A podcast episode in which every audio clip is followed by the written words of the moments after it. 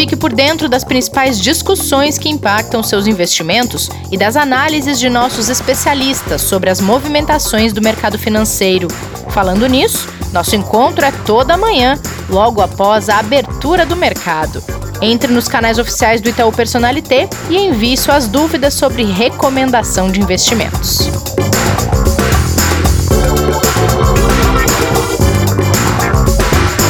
Olá! Segunda-feira, 8 de fevereiro de 2021.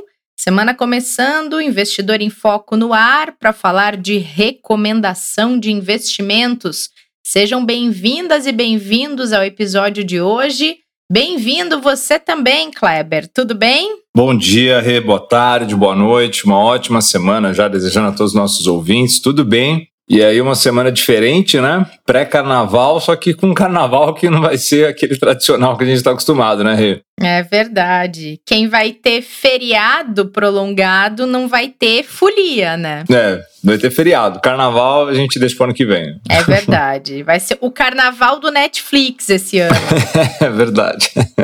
Carnaval da cozinha, de inventar coisa em casa, né? Aqui pelo menos vai ser assim. Boa. Bom, Kleber, a gente separou um assunto super importante que a gente fala todo dia, de certa maneira, aqui mas hoje a gente vai abordar especificamente que é recomendação de investimentos, diversificação e todo esse processo de tentar ajudar quem investe a decidir onde colocar seu dinheiro, né? E aí a gente trouxe um reforço da sua equipe, inclusive, que é a Giovana Ishimura, especialista de produtos e recomendação.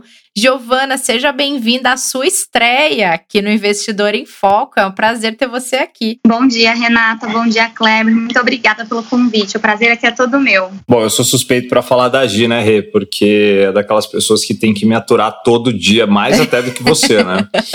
é então... verdade. Eu só te aturo aqui, Kleber. que ela aguenta mais horas, mais tempo do que você. Mas muito feliz que ela está aqui para realmente explicar para os ouvintes é, do nosso processo de recomendação, das mudanças que a gente teve, que foram super importantes do ano passado para cá.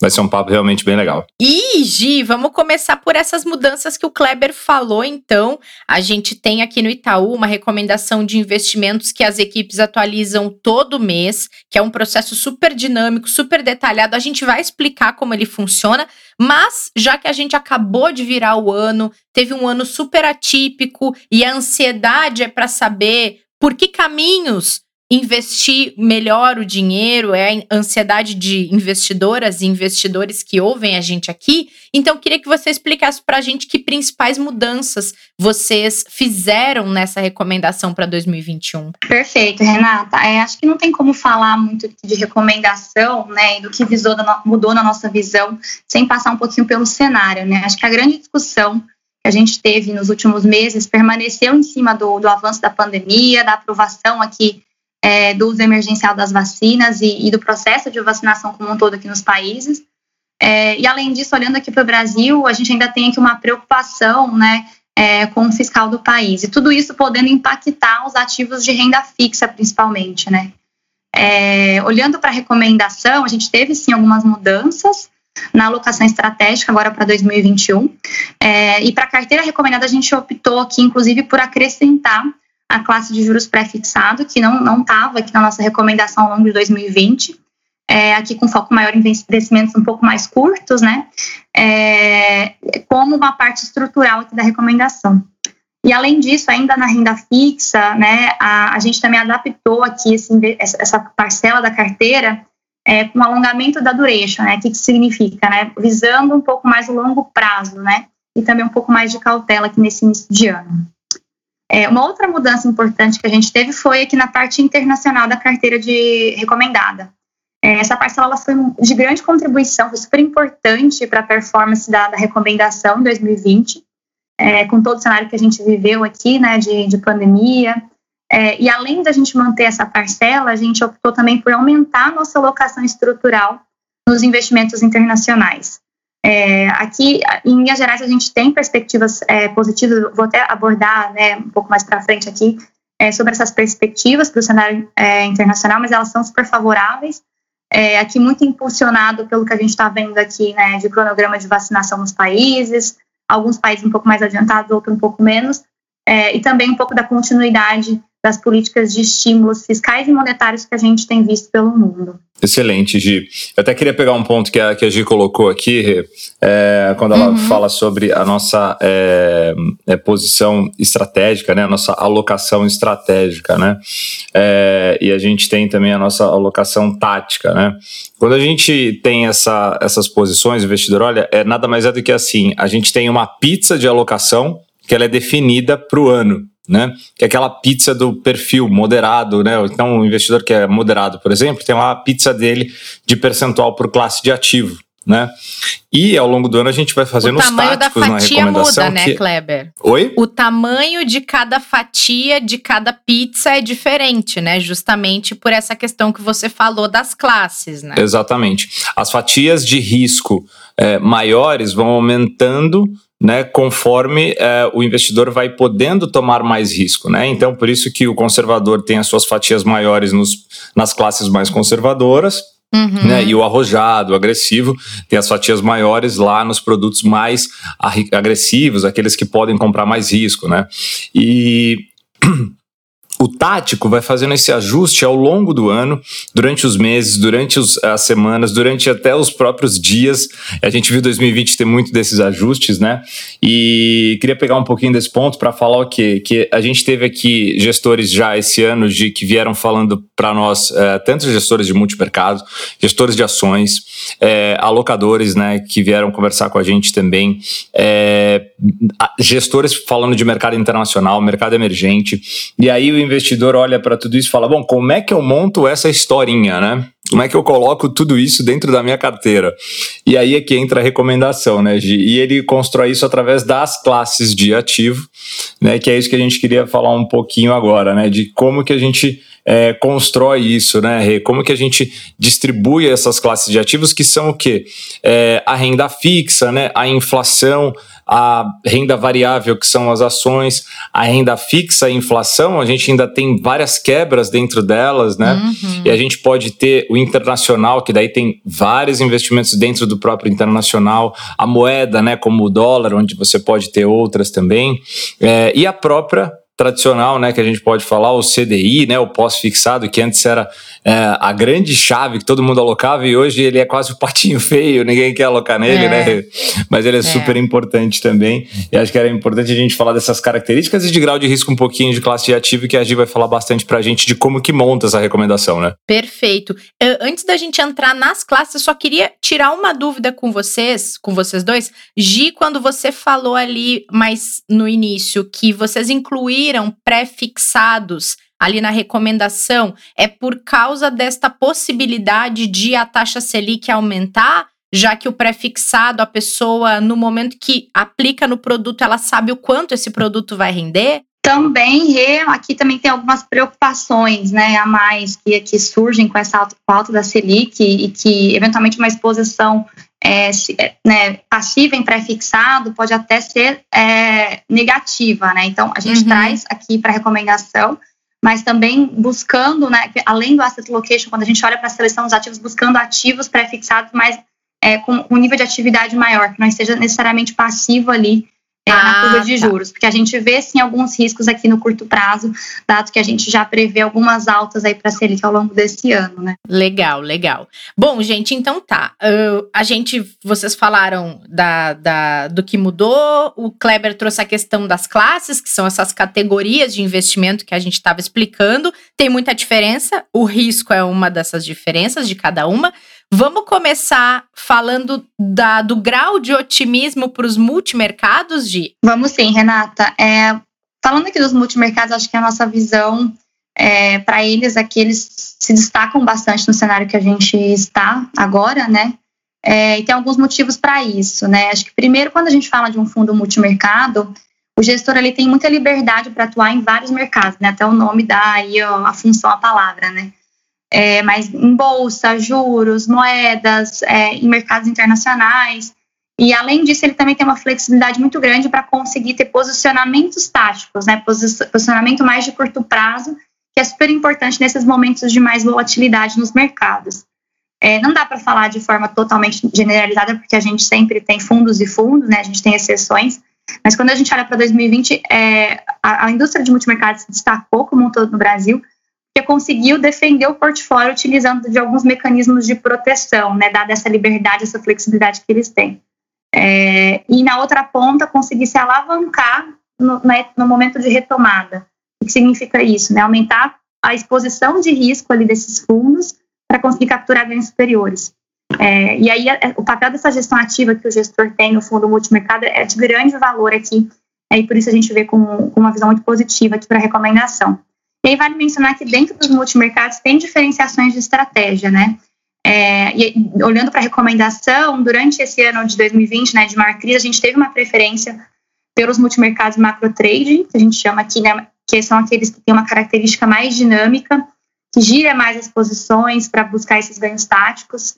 É, e hoje a gente continua tendo uma visão positiva e trazendo os macro trading para recomendação, mas a gente também passou a incluir agora nesse mês é, a estratégia de macro carregamento, é, que eles têm, são dinâmicos também, mas também tem um foco maior em cases é, de maturação de, de médio e longo prazo.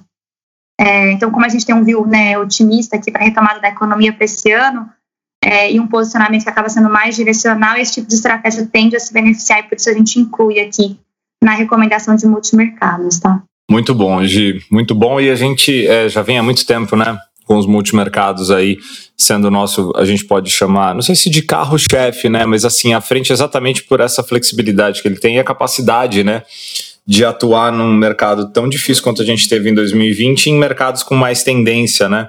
Como você acabou de explicar.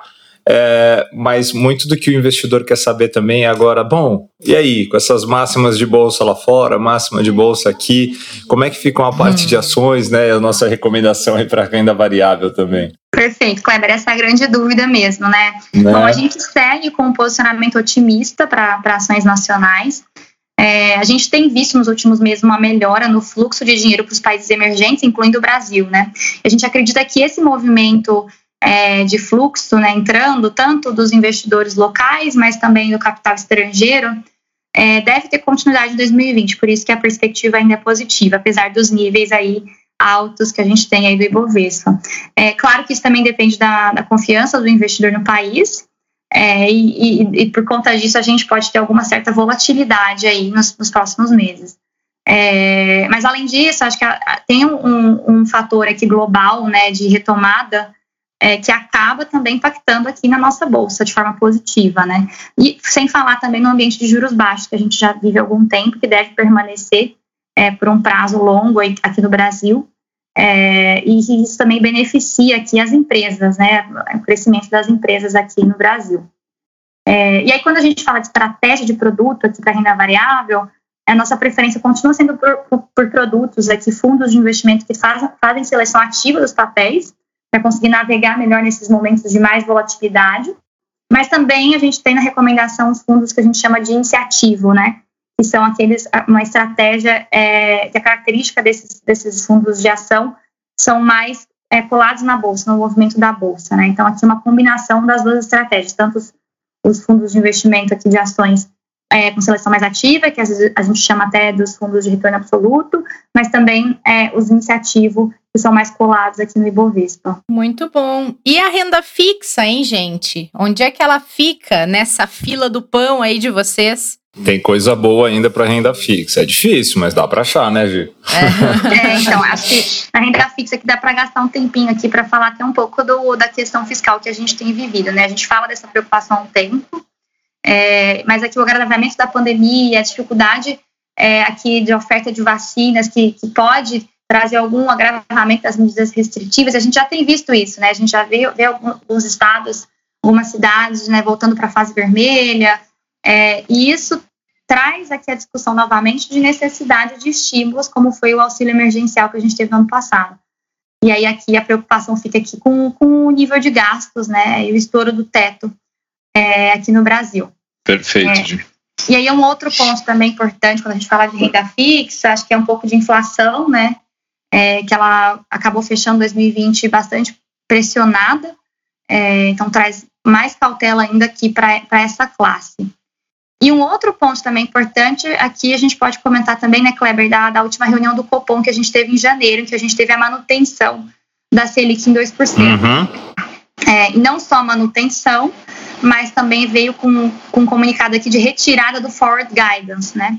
O que é o Forward Guidance? É um instrumento de política monetária é, que, que, vai aqui é, comunicar à população sobre a intenção do Banco Central de manter os juros baixos é, para continuar estimulando a economia. Né? E a retirada desse forward guidance, é, além dessa preocupação com a, inflação que eu comentei, faz o mercado começar a ver uma antecipa antecipação do ciclo de alta de juros para esse ano. A gente aqui também teve essa, essa revisão, né? Então, antes a gente acreditava que, que as altas é, nos juros viriam só a partir do segundo semestre, e hoje a gente né, teve algumas revisões aqui com a Itaú Asset, é, em que a gente começa também a antecipar a, a projeção dessas altas, né?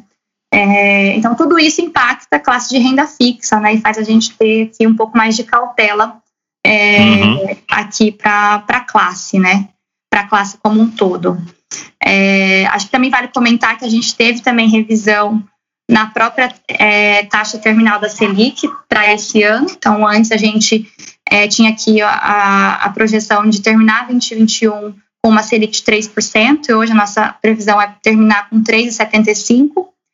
É, mas a gente entende que o nível dos juros vai ficar baixo, né? A gente vai ter essas altas que vão ocorrer de forma gradual, mas é, se mantendo baixos aí por um, por um período prolongado, né? Então, acho que em linhas gerais tem vários fatores aqui que impactam, né? Kleber é uma classe bem é, mais, é mais complexa aqui de vários fatores é, aqui no jogo, mas a, a, gente atua aqui com uma visão mais cautelosa, com um posicionamento neutro aqui, tanto em inflação como em pré-fixado. Não, é isso mesmo, Gi. E a explicação está perfeita em relação às classes. Acho que um ponto super importante aqui para relembrar para os investidores, aqueles que já estão, estão mais acostumados, aqueles que passaram por 2020 com a gente, já ouvi isso bastante, né, Rê? Mas aqueles que estão entrando agora, ou que estão começando, é, ou que não fizeram nenhum grande movimento é, no ano passado, ou nos últimos anos ficaram esperando e estão começando a fazer agora, é, momentos como esse que a Gia acabou de explicar, que ela trouxe muito bem o cenário, é, a renda fixa, a renda variável também, mas a renda fixa em momentos como esse trazem muita volatilidade. O investidor fica com aquela é, expectativa, às vezes, e perspectiva de que é uma classe que vai garantir é, um retorno sem risco, sem volatilidade e sem possibilidade até de perdas, né, Rê? E não necessariamente. Uhum. Pode acontecer na renda fixa, sim. Perdas por questão de preço, perda por questão de marcação ao mercado, perda por questão de é, exatamente essas mudanças de cenário que a gente pode ter, de aumento de taxa, aumento de risco. Então, o que, que é super importante? Primeiro, ter o acompanhamento do especialista. Ponto um. E ponto dois, todo posicionamento de renda fixa, quando feito, além do acompanhamento, ele deve sempre visar o seu carrego, né, Gi, que a gente fala seu vencimento, aquele período que você vai ficar com ele, acreditando naquela taxa e naquele prazo que você comprou. Posso vender antes? Ele me dá liquidez e eu tenho essa possibilidade? Pode. Mas quando adquirido com essa visão de longo prazo, podendo carregá-lo até o vencimento, se uma surpresa negativa acontecer no meio do caminho, não vai ser um problema. Se uma surpresa positiva acontecer e o cenário for melhor ainda, você ainda pode ter um acréscimo, um adicional de, de, de rendimento e de retorno naquela projeção que você tinha feito. Agora, quem vai olhar só para, de repente, um movimento de curto prazo, pode sofrer alguns tropeços aí que não são legais em renda fixa. Então, acho que é importante lembrar isso para o investidor, de repente, que principalmente o que está começando, não cair, de repente, em, é, em alguns, uh, principalmente, não digo armadilhas, né, mas em alguns erros que a gente vê sendo cometidos e deixa, às vezes, de investir em papéis que são muito bons, muito, assim, interessantes e necessários para uma carteira por causa de uma experiência que não foi positiva. Bem lembrado, Kleber. Até é bom lembrar também que acrescentando ao que você falou, todo investimento tem risco, né? Mesmo aqueles que aparentemente uh, seguem ativos livres de risco, ou enfim, é, parecem ser mais seguros, eles vão ter nem que uma parcela inferior a uma ação. Mas eles vão ter algum, então é, é legal sempre lembrar disso, né? Lembrando que a poupança tem uma garantia de recursos caso você tenha algum tipo de problema, ela tem uma garantia de pagamento, não tem? Se ela tem uhum. uma garantia de pagamento, por que, que ela tem a garantia de pagamento? Porque, Porque até a poupança pode. tem risco, Exato. né? Claro. Então, então todo investimento tem risco, é isso aí. Mas se o problema for a garantia, tem outros que também tem, né, Kleber? Não é só a poupança. Com certeza, é. com certeza. Bom, gente, para a gente fechar essa parte, então, de explicar um pouquinho da visão de cada classe, vamos falar um pouquinho de uma que foi de grande importância em 2020, que foi a investimentos com exposição internacional? Vamos sim, Rê. É, acho que falando da parte internacional, né, tiveram alguns temas aqui que, que tiveram muito ligados aqui, né, tanto a pandemia, né, e a vacinação acontecendo pelo mundo, mas também um pouco do cenário político aqui nos Estados Unidos, aqui nesse início de ano, né. É, a gente tem visto a pandemia crescer, né, não só aqui no Brasil, mas, mas fora também, é, novas medidas de restrições sendo colocadas, naturalmente aqui algum impacto na atividade desses países, é, mas por outro lado a, a, esperança aqui, né, de vacinação, né, acontecendo aqui no, nos países, que apesar de ser um processo, né, que deve ser lento, né, tanto pelo desafio da oferta, mas também de logística, é, em alguns casos, deve fazer com que a gente tenha uma melhora no quadro de saúde e traga mais confiança para a retomada da atividade que a gente tanto fala, né? É, então, acho que esse é um, um, ponto importante quando a gente fala de internacional. E um outro ponto é o que a gente né, acompanhou aqui nos Estados Unidos também. É, então, aqui com a posse né, do Joe Biden, e a gente tendo também um pacote de estímulos a ser aprovado aqui, provavelmente acima do que era esperado anteriormente, é, além de né, iniciativas fiscais e monetárias que acabam colocando o país aqui é, com perspectivas aqui positivas de crescimento é, para 2021. Né? A gente tem aqui algumas projeções aqui de, de PIB, é, feita aqui também pela Itaú Asset. Hoje a gente está considerando um crescimento de 6, na casa de 6% para esse ano, né? uma recuperação muito boa é, e que consegue aqui é, retomar um pouco das perdas que tiveram em 2020.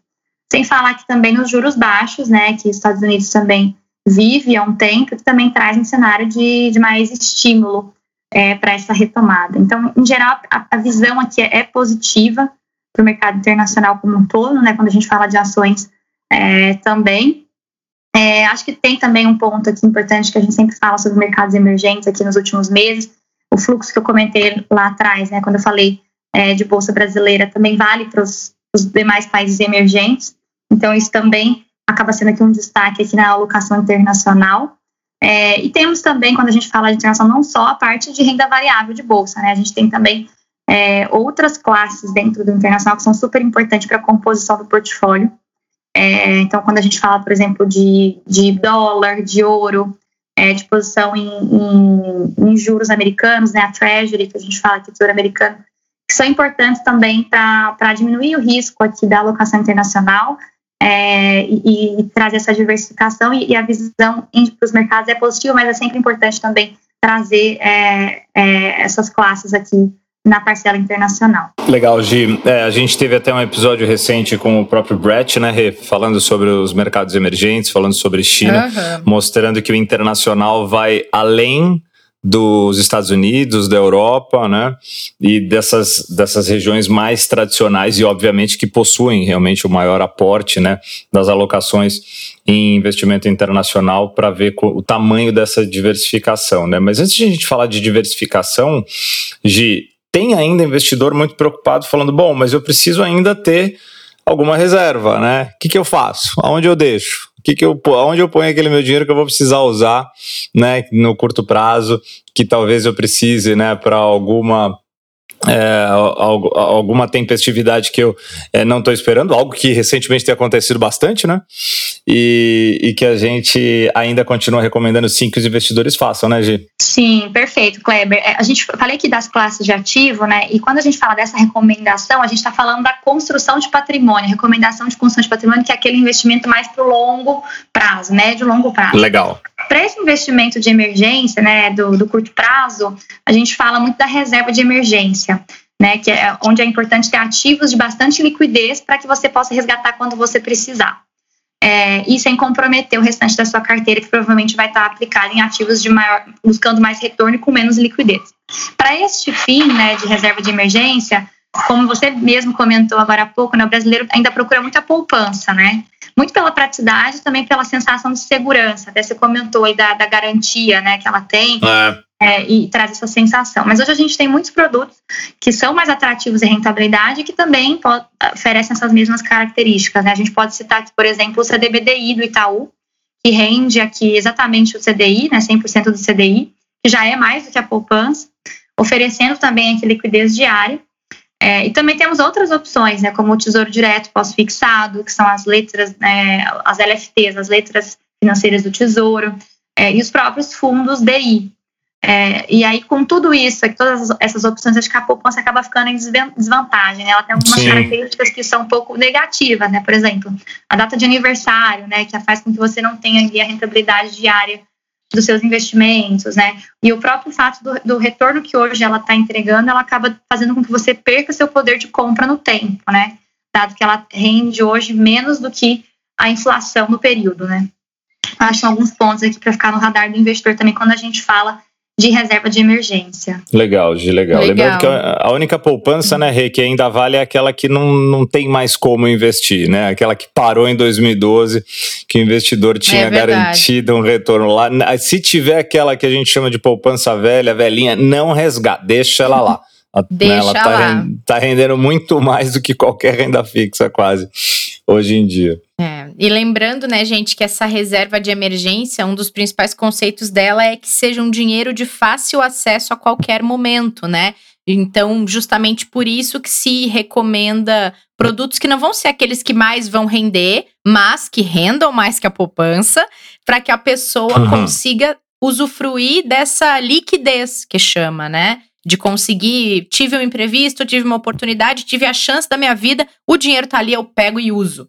É mais ou menos por aí, né? Exatamente, Rê, perfeito, é isso mesmo. Bom, gente, Rê, fala... Pra... fala. Vai lá. Não, não eu, eu ia perguntar eu ia agora, jog... falar de diversificação, né? Pois é, eu ia jogar a bola para você, Kleber, pra gente encerrar com a diversificação e com esse processo todo que é feito uh, pelas equipes de recomendação e tal asset em conjunto, para se conseguir ajudar na diversificação. Até porque, né, Kleber, a gente tem ouvido não só que a diversificação faz todo sentido, fez todo sentido no ano passado para quem investe, como também para gestor de investimento, né? Não, a gente vive hoje uh, a necessidade enorme de diversificação no Brasil, como a gente não tinha vivido antes, né? a gente não tinha uma necessidade tão grande dos investidores colocarem né, os seus recursos em várias classes de ativo, é, porque ele conseguia retorno em poucas classes de ativo, ou às vezes em uma só, né, daquilo que ele precisava.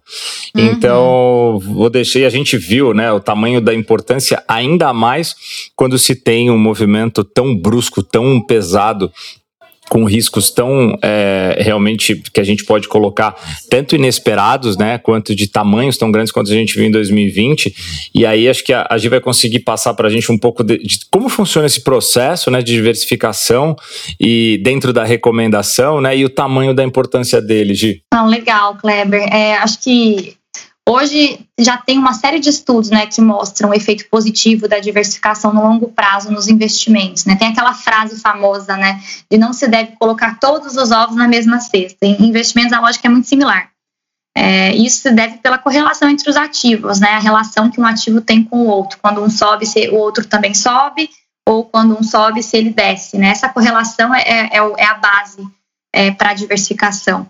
É, mas, claro, se eu tenho, às vezes, um view mais positivo para alguma das classes de ativo ali que a gente comentou, ou em algum mercado específico, eu vou e aumento uma exposição naquele investimento, mas sempre mantendo o restante da carteira diversificada para reduzir o risco como um todo.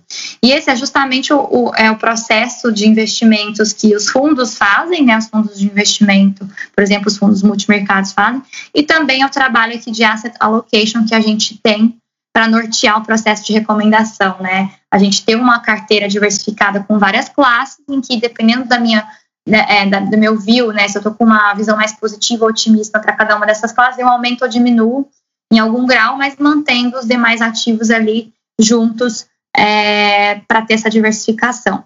e é também né, o que está ali nas, né, no, no carteira Itaú, né, é o que norteia as decisões ali também do carteira Itaú de investimentos, aquele fundo que a gente já trouxe aqui algumas vezes, né, é, que tem toda a recomendação através de um único investimento, né. Ele também vai ter esses conceitos. É, e aí, nesse sentido, acho que vale comentar do processo de recomendação como um todo, né. Ele passa por algumas etapas, né. Então, primeiro a gente tem nesse processo é, discussões a respeito do cenário, projeções, o que, que a gente está vendo com mais otimismo ou menos otimismo é, naquele momento, para justamente fazer esse tático, né, essa alocação tática nas classes, esse asset allocation. É, isso a gente traz em parceria aqui com, com, com a Itaú Asset. Depois a gente tem um processo quantitativo aqui interno do time de recomendação, em que através de modelos estatísticos a gente vai ter ali uma saída de uma carteira de investimentos que juntos vão trazer uma melhor relação né, de risco-retorno e também uma melhor projeção para os próximos 12 meses. É, depois disso, a gente ainda tem aqui uma avaliação qualitativa muito forte, feita aqui pela nossa equipe, é, em que a gente vai estudar os produtos, né, entender é, as nuances de cada um deles, é, coisas que às vezes a, a, parte quantitativa não consegue capturar, é, para então a gente chegar na seleção dos ativos, dos produtos que vão ser a recomendação final que a gente tem aqui mensalmente. Né? Então, é um processo bem completo, passa por essas etapas. É, e a diversificação, acho que é o core desse processo, né? Tá do início ao fim é, é processo mesmo. de recomendação. Acho Muito que em, linhas gerais era, era isso, Rê, acho que sobre, sobre a recomendação. Muito legal. E, e só para pegar esse gancho do que vocês falaram sobre diversificação, eu estava ouvindo o tava ouvindo rádio outro dia e tinha um comentarista de economia, investimentos que trouxe uma dúvida de uma de um ouvinte da do rádio. E o ouvinte disse o seguinte, que há muitos anos, desde 2008, 2010, se não me engano, ele tinha, ele tinha um investimento em uma ação X. Ele colocou seus 50 mil reais nessa ação X. E ele nunca mais teve o valor que ele investiu lá em 2010 de volta. Porque a ação caiu muito, em alguns momentos uhum. subiu, mas ela nunca recuperou 50 mil. Ele nunca teve mais do que 40 mil naquele investimento. E aí, só para trazer aqui, que não é uma história que a gente conta só aqui no Itaú, mas o que, que o comentarista disse para esclarecer aí a, a dúvida do ouvinte? Ele disse: olha. Se eu fosse você, eu distribuiria esse dinheiro em várias ações. Se você quer investir o seu dinheiro em ações, não deixa todo ele em uma única ação. Porque aí o que, que vai acontecer? Se ela cair, você vai perder todo o dinheiro. Agora, se você distribuir esse dinheiro em várias ações diferentes, que tenham comportamentos diferentes, um pouco vai cair em algum momento, mas você vai balanceando com o resto. Então é, é algo que a gente não está inventando aqui, né, gente? É uma coisa que a gente fala muito aqui, é super repetitivo. É isso mesmo. Mas é um conceito que se usa e que especialistas levam super a sério, e a gente aqui mais ainda, então, porque faz todo sentido. E quem passou por 2020 com dinheiro investido sentiu muito isso, né? Exato. É, isso vai não só gente... entre ações, né? Claro, claro. Não, por exemplo, como, quando a gente viu, por exemplo, ah, putz, eu tenho, tenho renda variável na minha carteira e tenho dólar. Geralmente são ativos que andam é, movimentos para sentidos opostos. Então, eles acabam sendo importantes juntos, né? Mesma coisa claro. na sala de renda fixa. Então, combinar esses ativos né, é justamente isso que você comentou, esse exemplo que você comentou, né, Renata, de trazer essa diversificação e diminuir o risco é, em movimentos brutos do mercado, né? É, o, o Martim gosta de fazer muito aquela analogia, né, Regi? O, o, professor fala sobre o futebol, né? Que a gente tem que ter uh, uh, vários atletas ali de posições diferentes, né? E que consigam desempenhar um bom papel para que você tenha um time com boa performance. E além disso, você muitas vezes precisa mudar a sua tática, né? E a sua forma de jogar. Não é claro. jogando sempre da mesma forma que você vai conseguir é, os melhores resultados. Isso é, é exatamente o que a gente falou lá no começo da nossa conversa aqui, né? Então, quando tem lá a alocação estratégica mudando, os ajustes táticos, é exatamente para isso também. Né? Então, além da diversificação, esses ajustes são importantes. Esse exemplo que você trouxe é perfeito, porque além de ficar concentrado em uma única ação, é, também está concentrado numa única estratégia, que são ações. Exato, exato. Tem períodos em que as ações são os melhores investimentos, tem períodos em que não necessariamente ele estava investido só em ações, né? Mas usando isso como um exemplo, né? Claro. É, que eu não sei o caso real dele, mas é, às vezes as pessoas ficam 100% em uma única classe de ativo, acreditando que aquela vai ser a melhor classe. E, e realmente pode ser por períodos é, longos, mas muitas vezes a gente vê as ações perdendo para ativos que antigamente ou você olhava e falava, poxa, como assim? Então, ano passado foi um ano curioso, por exemplo, o o IGPM, né?